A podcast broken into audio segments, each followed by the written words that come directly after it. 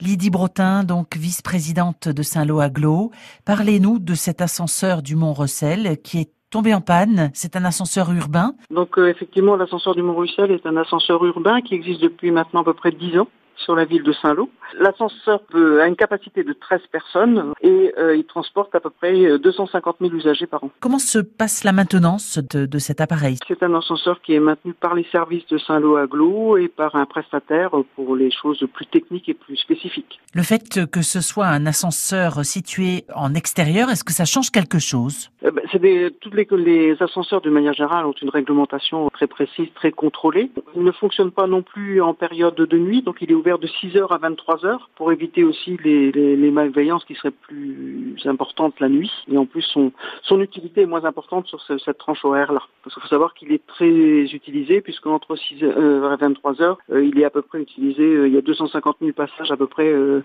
de comptabiliser euh, voilà, sur la nuit. Il a vu donc le jour en 2009 pour désenclaver un, quartier qui fait maintenant partie de la politique de la ville de Saint-Lô. Saint-Lô, il y a des quartiers où il y a un fort dénivelé.